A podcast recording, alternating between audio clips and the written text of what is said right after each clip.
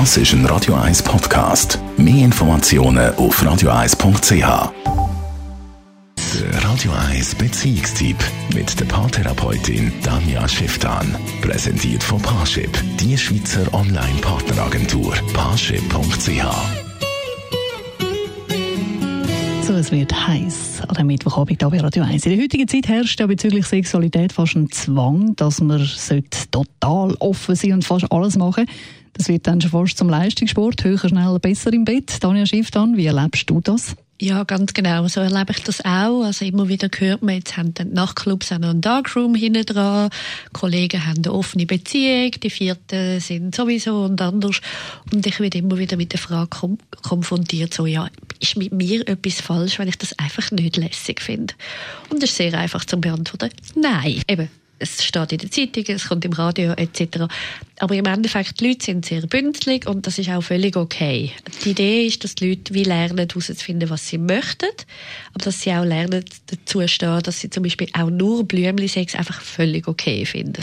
Es gibt natürlich auch viele so Filme wie Fifty Shades of Grey und dann äh, die einen, die dann finden, oh, das muss ich unbedingt ausprobieren. Kann es sein, dass man sich dann einfach nicht getraut, zu sagen, wenn es einem eben nicht gefällt?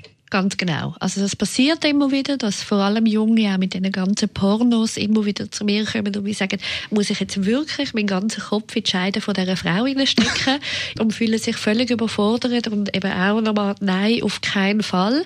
Was ich ganz schön finde, wenn also Materialien wie Film, wie Bücher, wie einem Ideen können geben dass man wie findet, hey, ich würde mir das dürfen überlegen, aber man darf eben am Schluss von so einer Analyse auch einfach finden, das wollte ich A, nicht einmal probieren oder wenn ich es probiert habe, darf ich sagen, ich finde im Fall es nicht lässig und das ist absolut in Ordnung. Kommt dann eigentlich der Wunsch oder die Idee, spezielleren Sex zu haben, mehr von Männern aus oder doch auch mehr von Frauen in der heutigen Zeit? Mm, die Ideen kommen von allen Seiten, also sowohl von den Männern wie von den Frauen.